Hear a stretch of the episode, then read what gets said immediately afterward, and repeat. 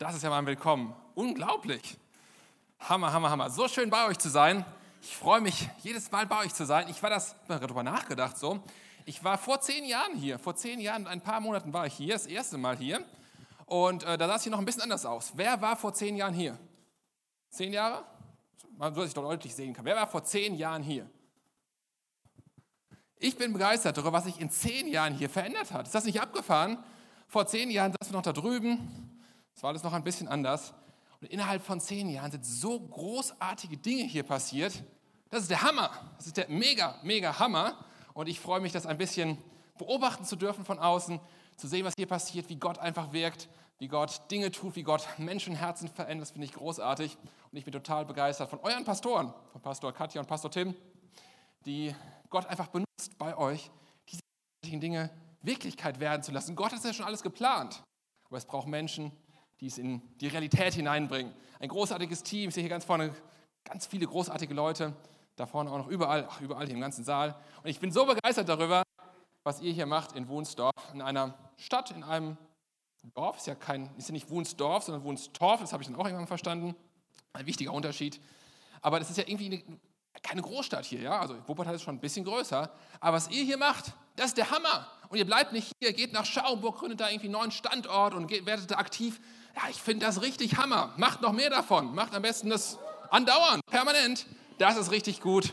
Und ich möchte euch anfeuern und ermutigen, da nicht zurückzuschrecken, sondern immer weiterzumachen. Gott wird mit euch sein, Gott wird euch segnen, denn das ist der Herzschlag Gottes, ähm, wenn Menschen Jesus kennenlernen können. Ich bete ganz kurz und dann geht's los. Jesus, ich danke dir für diesen Morgen, ich danke dir für diese Gelegenheit, dass wir einfach unser Herz öffnen können und ja, einfach Glauben haben dürfen, dass du hineinsprichst, unser Leben hineinsprichst, unser Herz hineinsprichst, vielleicht auch in eine ganz spezielle Situation, wo wir gerade drin sind, die uns belastet, die uns herausfordert, wo wir vielleicht ja, irgendwie gerade nicht so richtig weiter wissen, dass du dort hineinsprechen kannst, weil du es genau siehst und genau weißt. Und ich bete einfach darum, dass du unsere Herzen aufmachst, dass wir unsere Ohren öffnen, unsere geistlichen Ohren aufmachen, dass dein Geist es ist, der zu uns spricht und dass du einfach diese Zeit jetzt in, in deinem Wort, dass du sie benutzt und dass all das passiert, was du heute möchtest, dass passiert und dass nichts, nicht ein Millimeter davon irgendwie zurückgehalten wird, sondern dass all das passiert heute Morgen. In Jesu Namen, Amen und los geht's. Ich möchte heute predigen über ein Thema, das heißt Jesus. Was ihr schon mal davon gehört hat. Ähm, Jesus und äh, sehr allgemein, und ich habe mir überlegt, ich möchte heute mal reinschauen mit euch, wie können wir mehr sein wie Jesus? Ja, ich möchte mir anschauen, das Leben von Jesus, so ein paar Eigenschaften, so ein paar exemplarische Beispiele, das Leben von Jesus. Wie können wir mehr so sein wie Jesus? Er ist ja unser großes Vorbild. Er ist derjenige, dem wir nacheifern wollen, dem wir ähnlich werden wollen. Das ist mein großes Herzensanliegen. Da bete ich, ich glaube im Moment fast jeden Tag für. Wo ich wirklich sage, Jesus, veränder mein Herz ich möchte mehr sein wie du, ich möchte mehr denken wie du. Ich habe mir das so überlegt, ich laufe morgens durch die Gegend, so joggen. Ist auch wichtig, das was mit dem Körper zu tun, aber ist ein anderes Thema. Sollte man tun, Gesundheit und so weiter. Und dann bete ich dabei. Und dann laufe ich immer die gleiche Strecke und ich habe mir das so überlegt, dass ich da so einen, einen Ort habe, wo ich dann kurz innehalte. Also ich laufe da jeden Morgen vorbei und dann denke ich auch immer dran, jetzt muss ich für dieses Thema beten. Und dann mache ich das und setze ich mich dahin, mache eine kurze Pause und bete dieses Gebet. Jesus, veränder mein Herz. Ich möchte mehr sein wie du. Ich möchte denken wie du. Ich möchte Menschen so sehen, wie du Menschen siehst. Nicht wie ich Menschen sehe, sondern ich möchte dein Herz bekommen, deine Augen für Menschen bekommen und nicht irgendwie so wie ich manchmal ein bisschen komisch unterwegs bin, unterwegs sein. Ich möchte, dass du mein Herz veränderst, dass es mehr wird wie dein Herz. Und darum soll es heute Morgen ein kleines bisschen gehen. Jesus war der Sohn Gottes. Er war dieser Erde, er war 100% Mensch. Wir lesen das in der Bibel war Gottes Sohn, aber 100% Mensch, genau wie du und ich. Er hatte die gleichen Herausforderungen, die gleichen Struggles irgendwie, die gleichen Versuchungen. Aber er hat das Leben gemeistert. Er hat es großartig gemeistert. Er hat das Ziel erfüllt, den Auftrag erreicht. Er hat es wirklich geschafft. Er ist ein großartiges Vorbild, wie er seinen Auftrag gemeistert hat, sein Leben gemeistert hat. Und er ist ein Vorbild für uns in so vielen Hinsichten, in so vielen Aspekten in seiner Beziehung zu Gott, dem Vater. Großartig ja, in seiner Beziehung zu Menschen, wie Jesus mit Menschen umgeht, ja, diese Empathie, ja, dann denke ich mir, ich bin ein Stein, der Gegenüber. Ich, ich fühle nichts, ich sehe nichts. Aber Jesus, ja, da will ich hin, ja. Veränder mein Herz von einem steinernen Herz in ein fleischernes Herz, so wie Jesus Menschen sieht. Hey, wie cool ist das, Jesus? Da kommen irgendwelche Leute, die sind total doof irgendwie und Jesus ist genervt und er ist total Jesusmäßig krass mit denen unterwegs und Empathie und er, er oh, wie cool ist das? Das will ich auch irgendwie. Der, das, das, das ist gar nicht so einfach, also ehrlich gesagt. Also hängt auch von den Leuten ab, die gerade einem vor ihm stehen, ist ein anderes Thema. Jesus ist cool drauf, was das angeht. Er war radikal, er war kompromisslos. Ähm, er hat nicht irgendwie so faule Kompromisse in sein Leben eingebaut. Nein, er war straight für die Sachen, die ihm wichtig sind. Und das ist ein Riesenvorbild da drin. Ich möchte heute mit euch einen Aspekt anschauen von diesem Vorbild Jesus, nämlich wie Jesus mit Sündern umgegangen ist. Ja? Also mit Sündern, wenn ich mir so mein Leben anschaue, bin ich da auch manchmal so, hm, derjenige, der hat ja irgendwie keine Ahnung und der kraft das ja auch alles nicht und es ist irgendwie Leute, die kriegen das eh nicht hin und so weiter. So denkt man und stempelt manchmal so Leute ja so ab irgendwie. Aber ich will heute mal schauen mit euch, wie ist denn Jesus mit ähm, Sündern umgegangen? Einerseits möchte ich das anschauen, weil wir ganz viel lernen können, nämlich genau, was ich gerade sagte, dieses Herz von Jesus zu bekommen. Ja, also Jesus, wie sieht er Menschen? Wie ist sein Herz? Wie ist sein Herzschlag? Das mal zu verstehen, davon zu lernen und Gleichzeitig ähm, glaube ich, dass es ja, ganz spannend ist, was denkt Jesus eigentlich über mich, der ja manchmal auch in diese Kategorie hineingehört. Wir wollen mehr werden wie Jesus. Wir wollen uns inspirieren lassen von diesem Vorbild Jesus, von diesem Herzschlag Jesus. Ich habe heute Morgen gebetet für diesen Gottesdienst, für euch, für uns gemeinsam heute Morgen. Und ich hatte diesen Eindruck, ich hatte eigentlich zwei Eindrücke gehabt, zwei Bilder. Und ein Bild war das, dass Jesus heute Morgen Menschenherzen verändern möchte. Und denkt, das ist ziemlich cool, das ist ziemlich allgemein, das ist auch ziemlich cool gleichzeitig, weil das ist ja genau das, worum es geht. Und das, das sollte eigentlich immer passieren in Gottesdiensten. Und dass Jesus heute einfach hier ist, heute Morgen, und einfach dein Herz verändern möchte, mehr hinein in das, was Gott schon längst irgendwie haben möchte, sieht, wie Jesus ist, aber was er in dein Leben hineinbringen will. Wie cool ist das? Stell dir mal vor heute Morgen, also wenn ich mal an mich denke, ich bete ja jeden Tag schon für. Gott, bitte veränder mein Herz. Und vielleicht ist das auch dein Gebet. Und heute Morgen sagt Gott irgendwie, ich möchte heute das machen. Ich möchte Menschenherzen verändern. Ja, wie cool ist das denn? Da freue ich mich auf diesen Gottesdienst. Ja, Hammer. Da will ich auch dabei sein. Ich setze mich gleich dahin. Kann irgendjemand weiter predigen? Viktoria, du machst das einfach dann, genau. Hier steht alles drauf, einfach vorlesen. Genau. Und zweitens ähm, hatte ich einen zweiten Eindruck, und zwar Schuld. Es gibt Menschen hier, die haben mit Schuld zu kämpfen, mit wo sie denken, irgendwie, ich habe alles versemmelt in meinem Leben, ich habe versagt. Ich bin ein Versager. Ja, dann wird es noch schlimmer, dann wird das eine Identität auf einmal. Ich bin ein Versager, ich kriege nichts gebacken. Wieder versagt, wieder ist nicht erfüllt.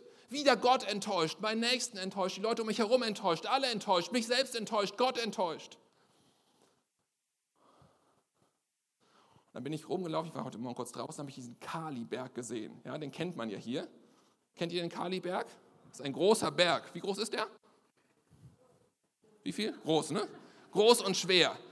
Also keine Ahnung, wie viel Tonnen dieser Kaliberg, wie viel Megatonnen, wie viel Gigatonnen dieser Kaliberg wiegt. Ich hatte dieses Bild so einfach vor Augen, wo Gott das irgendwie so zu mir zeigte und sagte, hier sind Menschen, da lastet auf ihrem Leben Schuld und, und ja, dieses, dieses Gefühl von, ich krieg's nicht gebacken, ich habe immer wieder versagt und das ist so groß und schwer, Last auf deinem Leben, wie so ein Kaliberg. Und du als kleiner Mensch liegst unten drunter unter diesem Berg.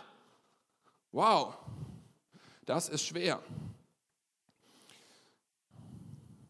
Und Gott möchte da heute ran, an diesen Kaliberg. Und das Gute ist, wenn Gott sagt, ich will da ran, dann ist dieser Kaliberg kein Kaliberg, dann ist der ein Fußball, wo Gott kommt einfach zack, den man eben wegschießt. Und dann ist der weg. Und dann kannst du aufstehen und kannst von dieser Last, die dich runtergedrückt hat, dieser Schuld und dieser, dieser ganzen Versagenssache, kannst du aufstehen und kannst hineingehen in die Berufung, die Gott schon längst für dich hat. Du hast sie noch nicht gesehen, weil du diesen Berg da und keine Luft mehr gekriegt hast und nichts mehr gesehen hast, weil alles dunkel ist und diesem Kaliberg gar nichts mehr siehst und erkennst und so weiter. Auf einmal stehst du auf und läufst in das hinein, was Gott schon lange sieht, was du aber nicht mehr gesehen hast. Und auch das möchte Gott heute Morgen tun. Deswegen geht es jetzt los. Ich möchte starten mit einer Person im Leben von Jesus. Da waren sich alle Leute einig, dass sie in diese Kategorie reinfällt, nämlich ein echter Sünder. Also ein richtig übler Typ. Ein richtig übler Typ. Er war verurteilt. Rechtskräftig, da gab es keinen Zweifel. Er war rechtskräftig verurteilt, vermutlich wegen Mord oder einer ähnlich schlimmen Straftat. Und er sieht es ein. Er sagt, ja, ich bin's. Ich bin schuldig, alles richtig, ich gehöre hier hin. Ich habe das verdient, die Strafe. Er leugnet es nicht. Und er steht kurz vor seiner Hinrichtung. Ja, damals haben die Leute noch umgebracht, das war damals so üblich. Und äh, er weiß, ich habe jetzt noch wenige Stunden zu leben. Und gleich ist es aus und vorbei. Da möchte ich mit euch reinschauen in die Geschichte. Wir lesen das, schon um wen es geht. Ähm, ihr findet diese Geschichte in Lukas 23 ab Vers 32. Da ist dieser Mann, von dem ich gerade spreche. Und da heißt es, zusammen mit Jesus wurden auch zwei andere Männer zur Hinrichtung geführt, nämlich zwei Verbrecher. Als sie an die Stelle kamen, die Schädel genannt wird, kreuzigten die Soldaten ihn und die beiden Verbrecher, den einen rechts, den anderen links von ihm. Einer der beiden Verbrecher, die mit ihm am Kreuz hingen, höhnte und sagte, du bist doch der Messias, oder nicht? Dann hilf dir selbst und hilf auch uns. Aber der andere, und um den geht's, der wies ihn zurecht. Fürchtest du Gott auch jetzt noch nicht, wo du ebenso schlimm bestraft worden bist wie dieser Mann und wie ich? sagte er zu ihm. Und jetzt kommt's. Dabei, sagt er, werden wir zu Recht bestraft. Er sieht's ein, ja? Wir bekommen den Lohn für das, was wir getan haben. Er aber, er hat nichts Unrechtes getan. Und dann sagt er diese Worte. Jesus, denk an mich, wenn du deine Herrschaft als König antrittst. Und Jesus antwortet ihm in Vers 43 und sagt, ich sage dir, ich verspreche dir, noch heute wirst du mit mir im Paradies sein. Wow. Wie krass ist das? Wir finden hier einen echten Loser, einen rechtskräftig verurteilten Menschen mit Brief und Siegel. Der war verurteilt, da gab es nichts zu diskutieren. Einen echten Mörder. Ich frage jetzt nicht, wer hier schon mal einen umgebracht hat. Vielleicht gibt es hier jemanden. Aber hier, das war richtig eindeutig, ja? Ein echter Mörder. Und dieser Typ, er erkennt in Jesus jemanden. In Jesus, der neben ihm am Kreuz hängt. Er erkennt in Jesus jemanden, der unschuldig verurteilt worden ist, der nichts Falsches gemacht hat. Und darüber hinaus, er erkennt noch mehr. Er erkennt in Jesus, in diesem Augenblick, eine Offenbarung. Er erkennt in Jesus den Sohn Gottes. Wow! Der da neben ihm am Kreuz hängt. Stell dir vor, du bist im Gefängnis, also Kreuzigen kennen wir ja heute nicht so. Du bist im Gefängnis in deiner Zelle, auf einmal checkst du, neben dir ist der Sohn Gottes, Jesus. Uh, das ist krass. Und er kennt diesen Jesus. Er hatte vorher nichts damit zu tun, hat vielleicht davon gehört oder so, keine Ahnung. Aber dann in diesem Augenblick baut sich in ihm, in diesem, in diesem, in diesem Sünder, in diesem Typen, der alles versagt hat, der wirklich gesagt hat, ich habe es versemmelt und ich sehe es auch ein, es ist, es ist, ich bin am Ende. Ich bin ganz unten. Ein echter Loser. In ihm baut sich eine mini, minimale Form von Glauben auf, sodass er es, es schafft, diese Glaubensaussage über seine Lippen zu bringen. Eine Aussage des Glaubens, Jesus, denk an mich. Was für ein Glaube. Was für ein, ein, ein, ein Zutrauen in Jesus, ein, ein Fürwahrhalten von Jesus als Gottes Sohn. Jesus, glaub, Jesus, denk an mich, sorry, ich glaube das. Jesus, denk an mich, wenn du deine Herrschaft als König antrittst. Was für eine Glaubensaussage. Dieser Mensch, er hängt am Kreuz. Er ist festgenagelt, im wahrsten Sinne des Wortes. Er kann nichts mehr tun. Er kann nicht mehr irgendwie gute Dinge tun und noch den Armen was zu essen geben oder irgendwie andere gute Dinge tun, die man so tun könnte, die auch gut sind. Nein, er ist am Ende seines Lebens angekommen. Da geht nichts mehr, da ist kein Spielraum mehr, da gibt es keine Möglichkeit für gute Dinge, die man mal tun könnte. Es ist nur noch eine kurze Zeit, ja, die letzten Stunden, die letzten Minuten, die letzten Sekunden seines Lebens liegen vor ihm. Da steht er. Noch eine kurze Zeit, er wird tot sein. Dann kommen zwei Dinge zusammen. Das ist interessant. Nummer eins, er erkennt seine eigene Schuld und erkennt seine Bedürftigkeit nach Erlösung. Er sagt, ich krieg's nicht hin, ich kann mich selbst nicht erretten, ich kann mich nicht von diesem Kreuz runterholen, aber Jesus, denk an mich, wenn du deine Königsherrschaft antreten wirst. Er erkennt Jesus als König und wendet sich mit seiner Schuld, die er erkannt hat, an ihn. Und es braucht in In jedem von unserem Leben.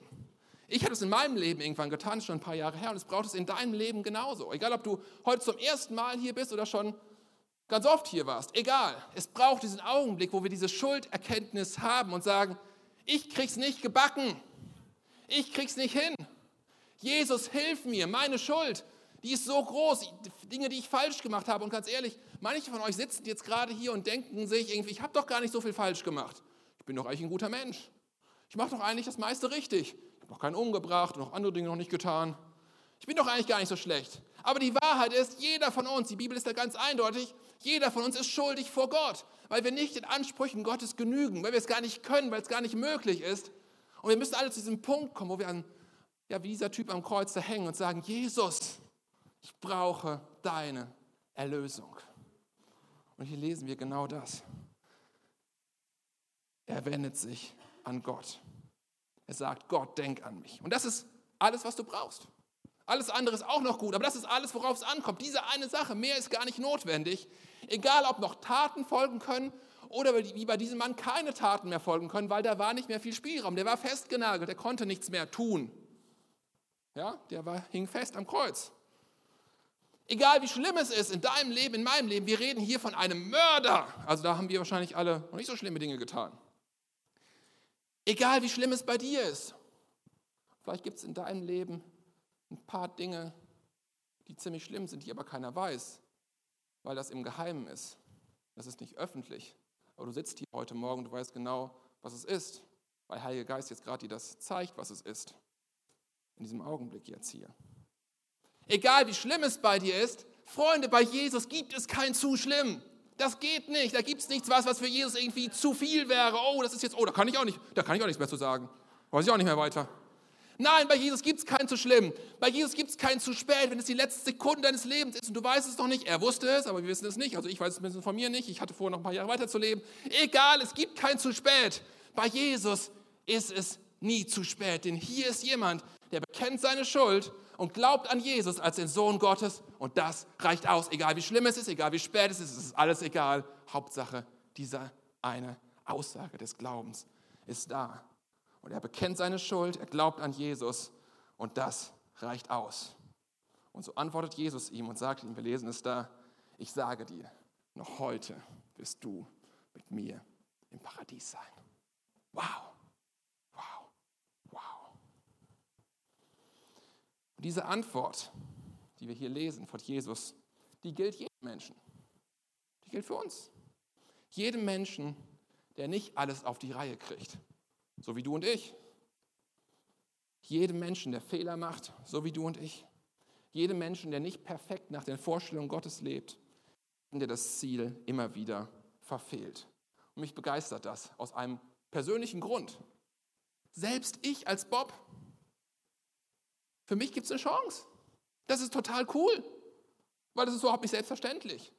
Ich bin begeistert. Egal wie schlimm es ist, Jesus sagt eindeutig, deine Schuld ist vergeben. Nicht durch deine Werke. Ich habe noch so ein paar Sachen hier mitgebracht. Irgendwie 1. Johannes 1, Vers 9. Klick. Danke.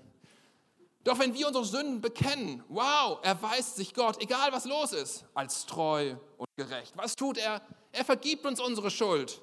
Er reinigt uns von allem Unrecht, das wir begangen haben. Egal wie schlimm es ist, egal wie spät es ist, es spielt keine Rolle. Als zweites heute Morgen möchte ich mit euch eine Geschichte angucken von einem Menschen, der uns vielleicht ein bisschen näher ist. Also Mörder, ja, habe ich jetzt persönlich nicht so viel bis jetzt mit zu tun gehabt. Ich hoffe, das bleibt auch so. Ähm, aber ich möchte eine Geschichte, ähm, der auch im Umfeld von Jesus ist und der uns vielleicht eine, eine etwas näher ist. Und da geht es um jemanden, der eigentlich ziemlich gut unterwegs war. Er war einer der besten Freunde von Jesus. Er gehörte zu den drei Jüngern von den Zwölfen, die die besten Jünger, die engsten Jünger, die engsten Freunde von Jesus waren. Wir sprechen über niemand anderen als Petrus. Sein ganzes Leben hatte sich verändert, als er Jesus begegnete. Und Jesus gab ihm eine krasse Berufung. Er sagte, auf diesen Felsen möchte ich meine Gemeinde bauen. Also die Gemeinde, nicht irgendwie so eine Gemeinde oder sowas. Nein, die Gemeinde will ich bauen auf diesen Felsen und du bist dieser Fels, Petrus. Wow, das ist meine Berufung. Das ist nicht kurz ohne, also das gibt es nicht so oft. Es geht um diesen Menschen, dem Jesus das sagte. Und dann gibt es diesen einen Tag im Leben von Petrus. Und wir wissen, wir haben alle mal gute Tage und alle mal schlechte Tage. Also das gibt es einfach. Aber es gibt diesen einen Tag und es gibt bestimmte Tage, da sollte man keinen schlechten Tag haben. Diese Tage sind wichtig, da kommt es drauf an. Und so ein Tag kam. Und Petrus kam, er, er lief zu auf diesen einen Tag, wo es wirklich drauf ankommt. Also es gibt wenig Tage, wo es drauf ankommt, aber dieser Tag, da kommt es wirklich drauf an. Und an diesem Tag, wo es wirklich drauf ankommt, wo es entscheidend ist, was passiert da? Ich nehme es schon mal vorweg. Es ging alles schief und dann kam es noch schlimmer. Fangen wir an, Lukas 22. Es ist der Tag, an dem Jesus verhaftet wird. Es ist die bitterste Stunde des Lebens von Jesu. Er schwitzt Blut, also schwitzt mal Blut, das ist krass. Er kann die Last, die auf ihm liegt, er kann sie kaum tragen. Es ist der Zeitpunkt in einem Leben eines Menschen, wo du echt deine Freunde brauchst. Ja? Also wenn du Sonntag hast, dann brauchst du deine Freunde. Da brauchst du wirklich gute Leute an deiner Seite, die dich unterstützen und die dich tragen. Und so bittet Jesus seine Jünger und sagt, betet, betet, bitte betet. Und wir wissen, wenn ein guter Freund dich um einen Gefallen bittet, in so einer Situation, dem schlägst du die Bitte nicht aus. Nein, da sagst du, natürlich, ich bin für dich da. Wenn nicht jetzt, wann dann? Das sollte man hinbekommen. Aber wir wissen, was passiert. Ihr kennt die Geschichte vielleicht. Jesus sagt, bitte betet. Was sagt Paulus? Er schläft ein. Und Jesus sagt, Petrus, wach auf. Ja, natürlich, Meister. Bitte bete. Und Petrus fängt an zu beten. Es dauert ein paar Sekunden und dann schläft wieder ein. Aber Jesus ist ein Mann der erneuten Chance und sagt, Petrus, wach auf. Und Petrus wacht wieder auf. Bete, bitte bete für mich.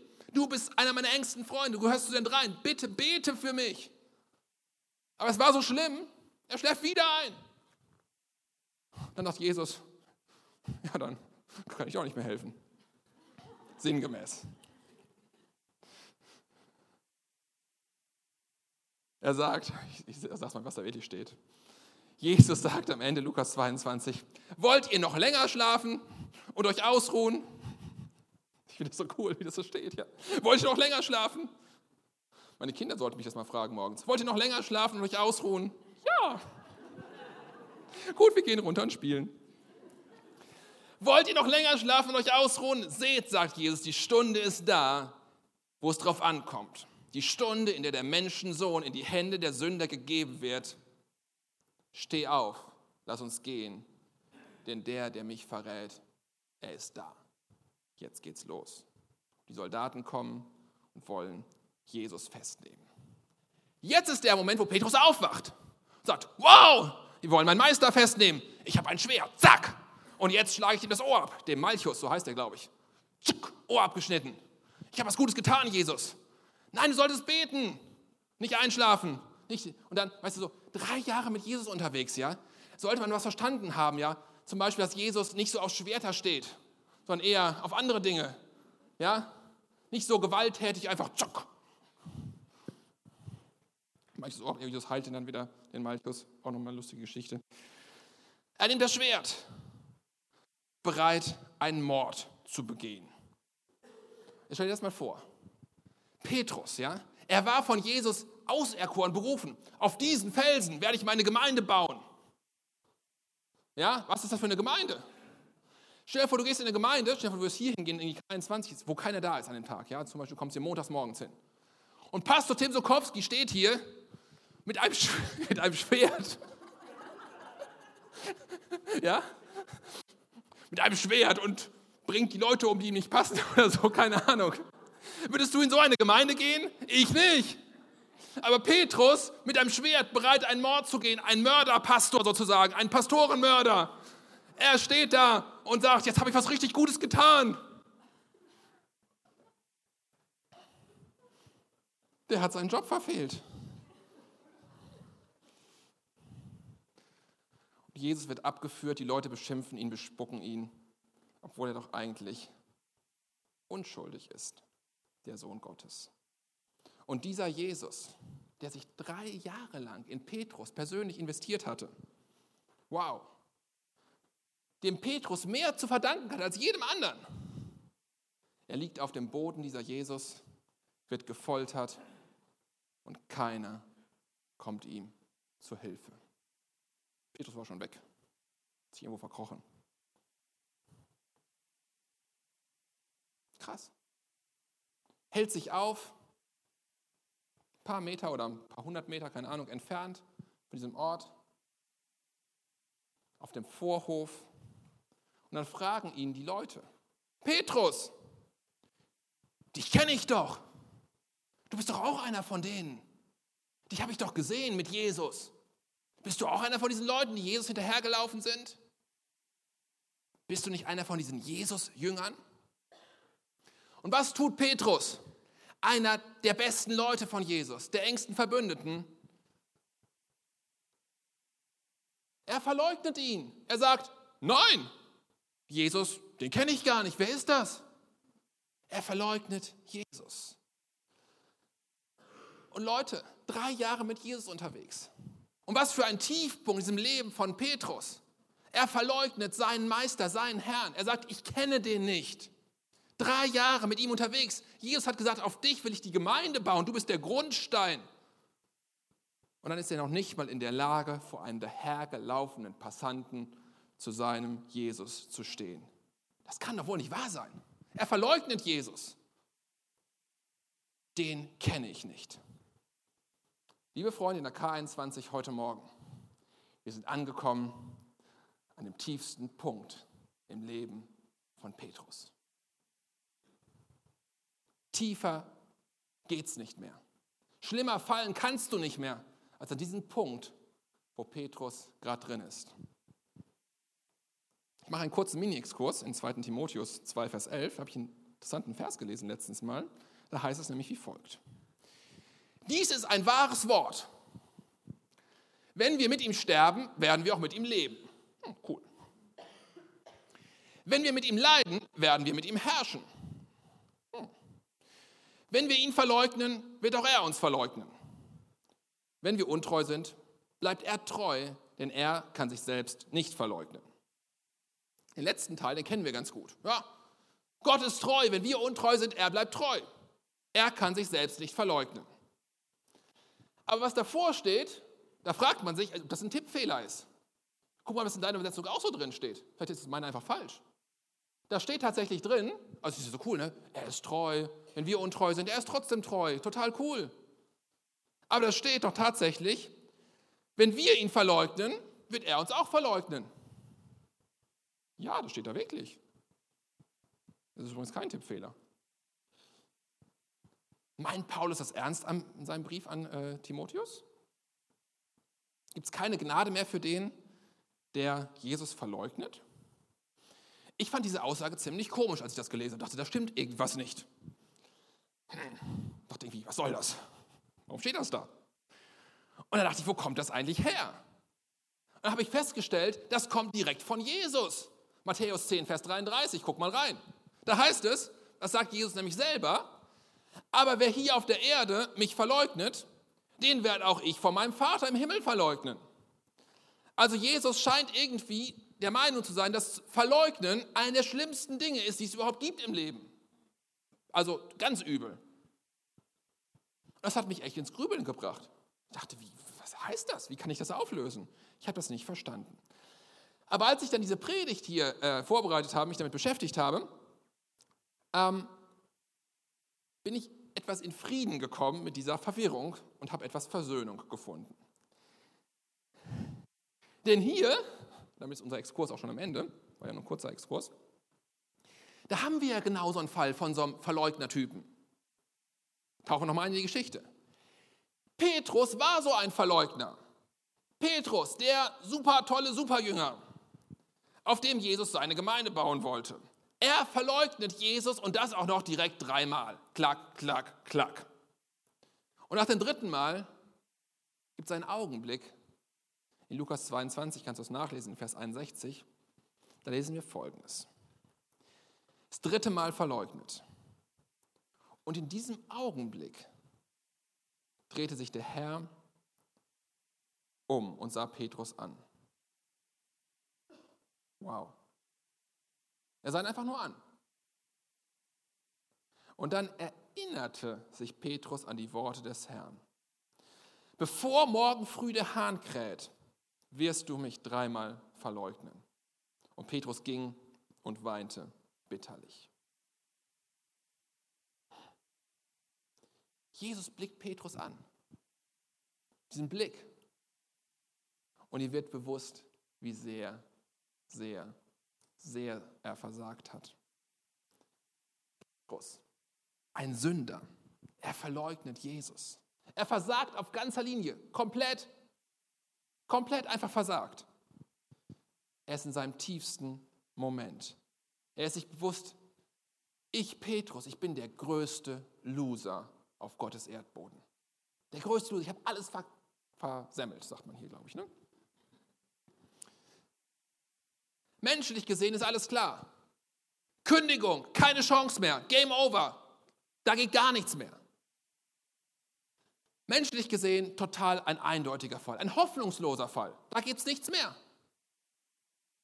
Aber jetzt kommt die entscheidende Frage und die möchte ich euch mitgeben, wenn ihr das heute Morgen mitnehmen könntet.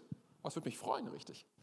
Jetzt kommt die entscheidende Frage. Wie sieht Gott denn Petrus in diesem seinen tiefsten Moment? Was denkt er denn über ihn? Und ich glaube, die Bibel sagt es uns in Vers 61. Denn hier erinnert sich Petrus ja an das, was Jesus gesagt hat. Schauen wir nochmal die Aussage von Jesus an. Das lesen wir ein bisschen weiter vorne, also das, woran er sich erinnert, in Vers 31. Petrus sagt dort noch ganz selbstbewusst, Jesus, ich bin bereit, mit dir ins Gefängnis und in den Tod zu gehen. Ich werde dich nicht verleugnen. Hey, Jesus, ich doch nicht.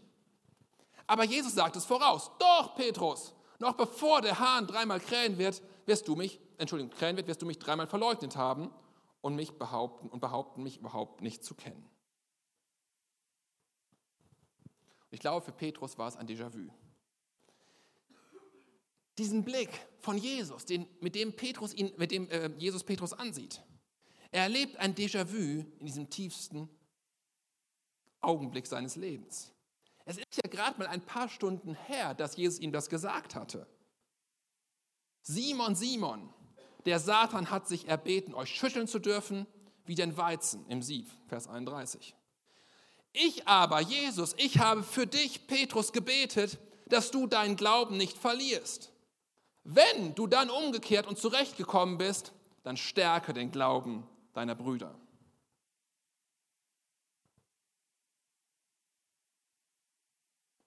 Jesus weinte bitterlich. Was war dieses Weinen? Ich weiß gar nicht, ob er vor Freude weinte oder vor Traurigkeit. Ich glaube, beides in gewisser Weise. Dieses totale Versagen und diesen Blick der totalen Gnade von Jesus. Wie krass ist das? Und wenn ich mir das anschaue, dann komme ich zur Ruhe, was meine Fragestellung mit diesem Exkurs von dem Verleugnen da angeht. Und versteht das einfach mal. Hier ist so eine schlimme Sünde, also laut Jesus eine der schlimmsten Sachen, die es gibt. Jesus mehrfach krass und eindeutig verleugnet. Aber Jesus wusste das schon, dass Petrus ihn verleugnen würde. Und er betet für Petrus schon vorher dass er seinen Glauben nicht verliert. Hey, wie krass ist das? Aber klappt das dann? Also geht das Gebet in Erfüllung? Verliert Petrus seinen Glauben? Vielleicht durch die Verleugnung ist er dann irgendwie weg oder so? Nein, Jesus sagt schon im Voraus. Er sagt ja nicht irgendwie falsch oder sowas. Er sagt, wenn, wenn du dann umgekehrt bist, nicht falls du schaffst oder falls es funktioniert. Nein, er sagt, wenn wenn der Zeitpunkt kommt, es wird kommen, wo du umgekehrt werden, wo du umkehren wirst, wo du zurechtkommen wirst und danach folgendes, stärke den Glauben deiner Brüder.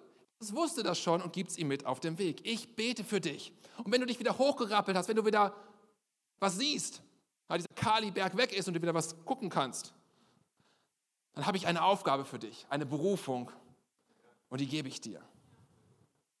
Jesus blickt ihn an. Mit diesen, mit diesen Augen von Jesus. Ich stelle mir das so vor. Und ganz ehrlich, weißt du, was ich gemacht hätte? Ich hätte ihm eine gescheuert, ich hätte gesagt, du bist bekloppt, Petrus. Geh weg, ich kündige dich. Dich kann ich nicht gebrauchen. Auf dich baue ich nicht mehr meine Gemeinde. Ich habe es mir anders überlegt. Ich nehme anderen Felsen. Ich nehme Paulus. Hört sich auch so ähnlich an wie Petrus. Aber nicht mehr dich. Ich kündige dich. Ich schmeiß dich raus. Aber was tut Jesus? Nein. Er blickt ihn an. Wow. Und gibt ihm diese Berufung neu. Wisst ihr, was ich erwartet hätte? Ich hätte erwartet Distanz. Geh weg. Du hast mich dreimal verleuchtet, hast nicht mit mir gebetet, hast nichts getan. Alles, alles, alles gelust. Aber Jesus rückt keinen Millimeter von Petrus weg. In dem tiefsten Moment, wo jeder normale Mensch sich von ihm verabschiedet hätte, gesagt hätte, tschüss, ist Jesus umso näher in der Nähe von Petrus. Jesus blickt ihn an und Petrus erinnert sich an die Zusage, die er von Jesus bekommen hat und an seine Berufung.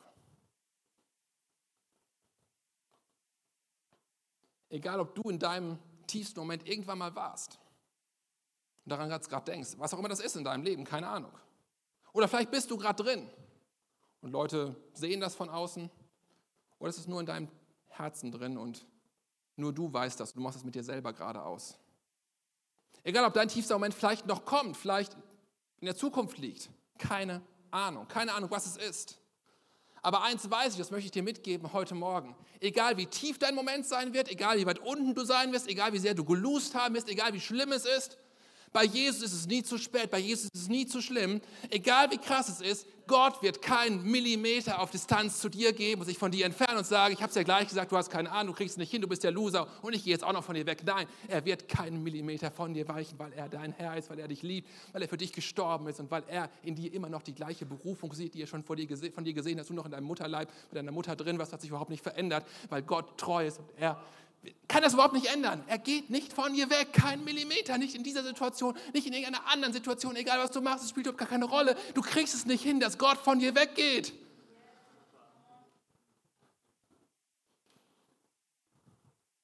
Es gibt keinen Menschen, kein Wesen, das irgendwie herrlicher ist als Gott. Ihr mit einer Meinung mit mir? Gibt es nicht. Legionen von Engeln verehren ihn. Er könnte das er, er, er, er regiert die ganze Welt, das ganze All regiert er, das Universum. Er hat es hervorgebracht durch ein, durch ein Wort. Dieser großartige Herr, dieser Gott, dieses unglaublich mächtige Wesen,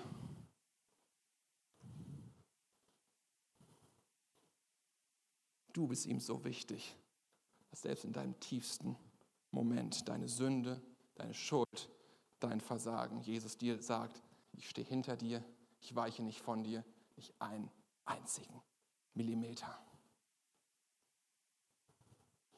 Und genauso wie Jesus Petrus das gesagt hat vor 2000 Jahren, genauso sagt Gott dir das heute. Genau die gleichen Worte. Ich werde in jeder Sekunde bei dir sein. Steh auf. Steh auf.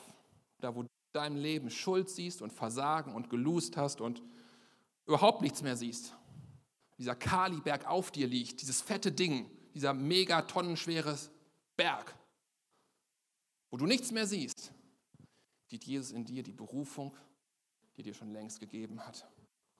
Er sieht in dir einen Überwinder, dieser Berg wird weggehen, du wirst auf das zulaufen, was Gott schon längst für dich vorbereitet hat, was sich nicht verändert hat. Und ganz ehrlich, was wir von uns selber denken, das spielt doch eh keine Rolle. Was Gott sieht, ist entscheidend. Ja, wir haben so die Tendenz, uns unsere Gefühle uns selber fertig machen. Ja, ich kann nichts, ich, ich kriege nichts hin, ich bin schlecht, ich bin Loser und so weiter, alles ist schlecht und so weiter. Aber Gott sieht das alles gar nicht. Er sieht mehr in dir. In dir sieht Gott jetzt schon den Überwinder, der du sein wirst, im Namen Jesu. Weil er das sieht, weil er dich so sieht und nicht das, was du gerade von dir denkst, sieht. Er sieht deine Berufung, genauso wie auch bei Petrus. In deinem Versagen sieht Jesus schon weiter wie du überwinden wirst. Wir gucken nochmal ein bisschen nach vorne, sind am Ende der Predigt damit auch angekommen, in Johannes 21, ganz am Ende der Evangelien. Da finden wir Petrus nochmal in Johannes 21. wir finden ihn in einer, in einer Situation, so wie irgendwie jeder Mensch, glaube ich. Ich kann das zumindest total nachvollziehen. Petrus ist total zerknirscht. Er ist unzufrieden mit sich selber. Er denkt irgendwie, ah, alles versemmelt. Ich bin so unwürdig. Und dann spricht Jesus. Er ist dann wiedergekommen, auf die Erde nochmal zurückgekommen. Und Jesus kommt zu ihm und spricht diese Berufung über ihm nochmal ganz neu aus und setzt ihn ganz offiziell nochmal ein in seinen Dienst und beruft ihn mit diesen Worten in Johannes 21 ab Vers 16. Da heißt es, da sagte Jesus zu ihm, hüte meine Schafe. Und Jesus fragt ihn ein drittes Mal, dem dritten, das hatte Petrus ja schon Erfahrung mit. Und er fragt ihn ein drittes Mal, Simon, Sohn des Johannes, hast du mich lieb? Und Petrus wurde traurig, weil Jesus ihn zum dritten Mal fragte, hast du mich lieb? Er sagte, Herr, du weißt alles. Du weißt, dass ich dich lieb habe. Darauf sagte Jesus zu ihm, Sorge für meine Schafe. Sprich diese Berufung auf das Leben von Petrus neu aus. Die entscheidende Frage ist genau diese, die Jesus ihm stellt. Die Frage ist nicht die, was ist dein tiefster Moment? Was ist das, wo du richtig gelust hast? Das ist nicht die Frage. Und die Frage, die Jesus dir stellt, die er Petrus gestellt, die er dir stellt, die er mir stellt, immer wieder neu, ist genau diese. Petrus, hast du mich lieb? Hast du mich lieb? Und egal, ob dein tiefster Moment schon hinter dir liegt oder ob er vor dir liegt oder ob du gerade mittendrin bist.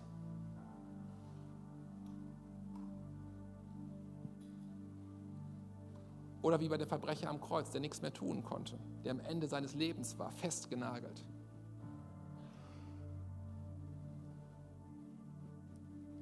Hast du mich lieb? Hast du Jesus lieb gewonnen?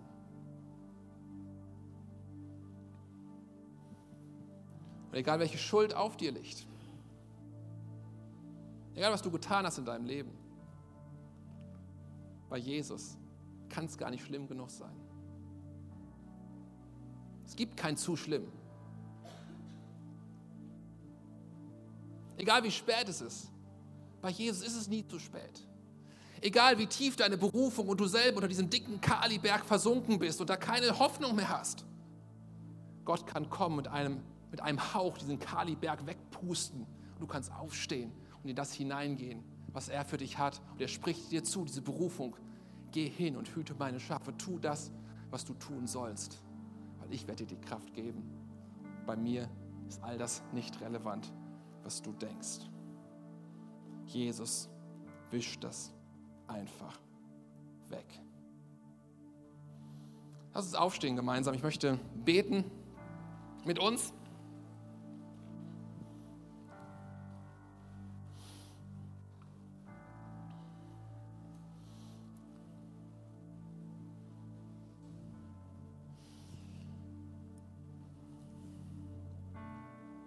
Ich bitte dich, dass du einfach mal dein Herz jetzt vor Gott bringst. Wir wollen jetzt gleich beten. Aber es ist ganz wichtig, dass du einfach, wenn wir jetzt gleich beten, wenn ich von hier vorne ein Gebet spreche, dass du einfach dein Herz mit Gott connectest und einfach das vor ihn bringst, wo, wo Gott dich angesprochen hat. Und mit Gott anfängst, in Kommunikation zu kommen jetzt. Was ist das in deinem Leben?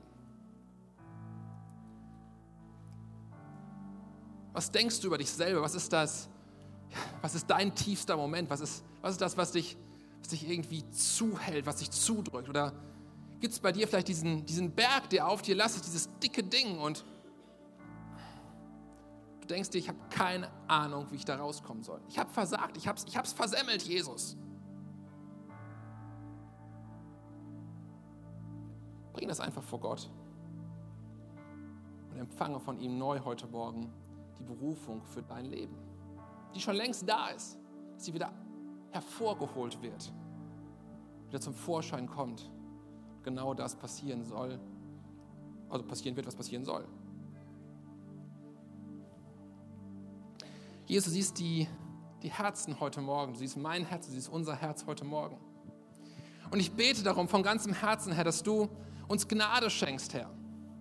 Deine Gnade ist, wow, die ist so groß.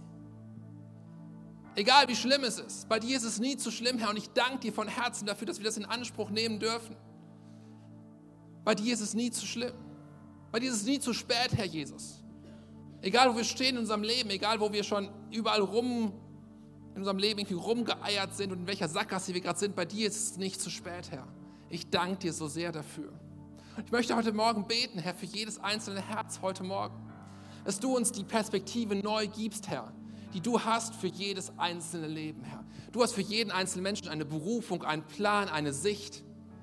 Eine Sicht, die nicht auf die Fehler, auf die Probleme und auf das Versagen schaut, sondern eine Sicht auf die Möglichkeiten, auf die Dinge, die du tun möchtest und die du siehst. Und ich bete, Herr, dass du uns heute Morgen Gnade schenkst, dass wir das sehen können, dass wir deine Sicht haben auf unser Leben, dass wir nicht eine Sicht von Versagen und von Schuld haben, sondern eine Sicht von Jesus, der uns zuspricht. In dir sehe ich einen Überwinder. Jesus, ich bete, dass wir das empfangen können heute Morgen, dass du jedem Einzelnen, der der das empfangen soll heute Morgen, das einfach durch deinen Geist gibst. Du bist ein Überwinder. Ich sehe das in dir. Du bist berufen, ein Überwinder zu sein. Und nichts, was sich dir in den Weg stellen wird,